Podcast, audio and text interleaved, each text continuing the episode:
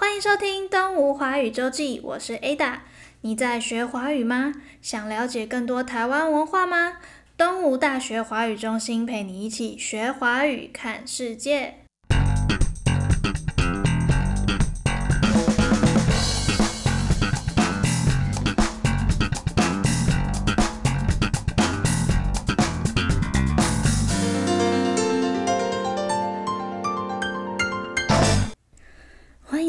台湾节日故事，在这个单元当中，我们将会介绍华人社会中一些特别的日子及节日。现在就跟着台湾节日故事一起来看看三百六十五天里有哪些与众不同的日子吧。欢迎大家回到台湾节日故事二十四节气的单元。上一集我们介绍了一些有着相同汉字的节气。接下来，我们再来看看二十四节气当中有哪些不一样的日子吧。按照顺序，我们先从春天的雨水开始介绍。雨水代表雪溶解了，雨水渐渐充沛，农民开始耕种了。接下来是惊蛰，蛰这个字很特别。它代表着昆虫冬天藏在土壤里的意思，所以惊蛰是指春天的雷声惊动了蛰伏在土壤中的昆虫。经过冷冷的寒冬，昆虫及动物们在这一天都会从冬眠中醒过来哟。清明则代表万物皆洁净，空气清新。风景明丽，所以称作清明。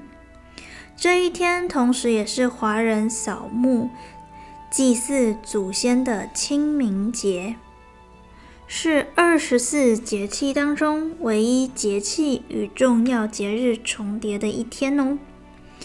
下一个节气与雨水有关，这个节气就是谷雨，稻谷的谷。谷雨的时候，谷物都已耕种完毕，农民们会期盼着雨水的降临，因此称作谷雨。紧接着是小满，小满就是指稻穗开始饱满了。在台湾过了这一天之后，梅雨季节就来临了。有经历过台湾五六月份的朋友们应该知道。台湾的五六月大雨可是下不停的，虽然出门因为一直下雨很不方便，不过对于农业来说，充沛的雨量能够让稻作长得更好。经过了梅雨季节，就会来到了芒种。芒代表芒作物，什么是芒作物呢？像是稻米、麦子、小米。都算是芒作物，芒种就代表这些稻米、麦子、小米都已经成熟了，非常饱满。经过炎炎的夏日，到了处暑，代表酷热的天气要正式结束了。处有住的意思，表示暑气从此打住。大家有发现吗？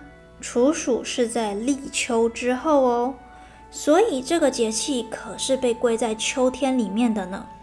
华语中有一个词汇叫做“秋老虎”，指的其实就是处暑，代表明明已经进入秋天了，天气应该转凉了，但在处暑这一天，突然变得很热很热，像是老虎突然发威一般。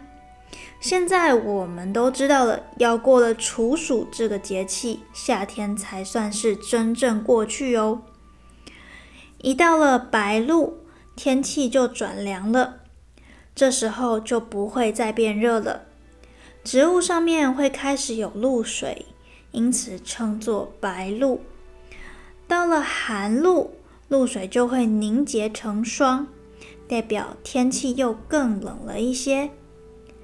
秋天的最后会来到霜降这个节气，天气变得更冷。这个时候很适合吃柿子，有防寒保暖的作用哦。这两集的 Podcast 我们陆续介绍了二十四个节气代表的意思。从中国古代至今，华人的社会一直都是依靠这二十四节气农耕及生活的。到了哪个节气该做什么事，该吃什么东西，只要对照一下每一年的年历，就一目了然。二零一六年的时候，联合国教科文组织更是将二十四节气列入了人类非物质文化遗产当中哦。什么时候天气会变热？什么时候天气会变冷？大家未来可以对照着每年的二十四节气来看看哟。感谢大家收听《东吴华语周记》。如果你有任何建议或者想听的主题，都欢迎在东吴华语中心的 Instagram 或者脸书专页上留言告诉我们哦。东吴华语中心每周会推出新的内容，不论你是想要学学华语、听听故事，或者更了解台湾，那就记得准时收听《东吴华语周记》。我们下周见，拜拜。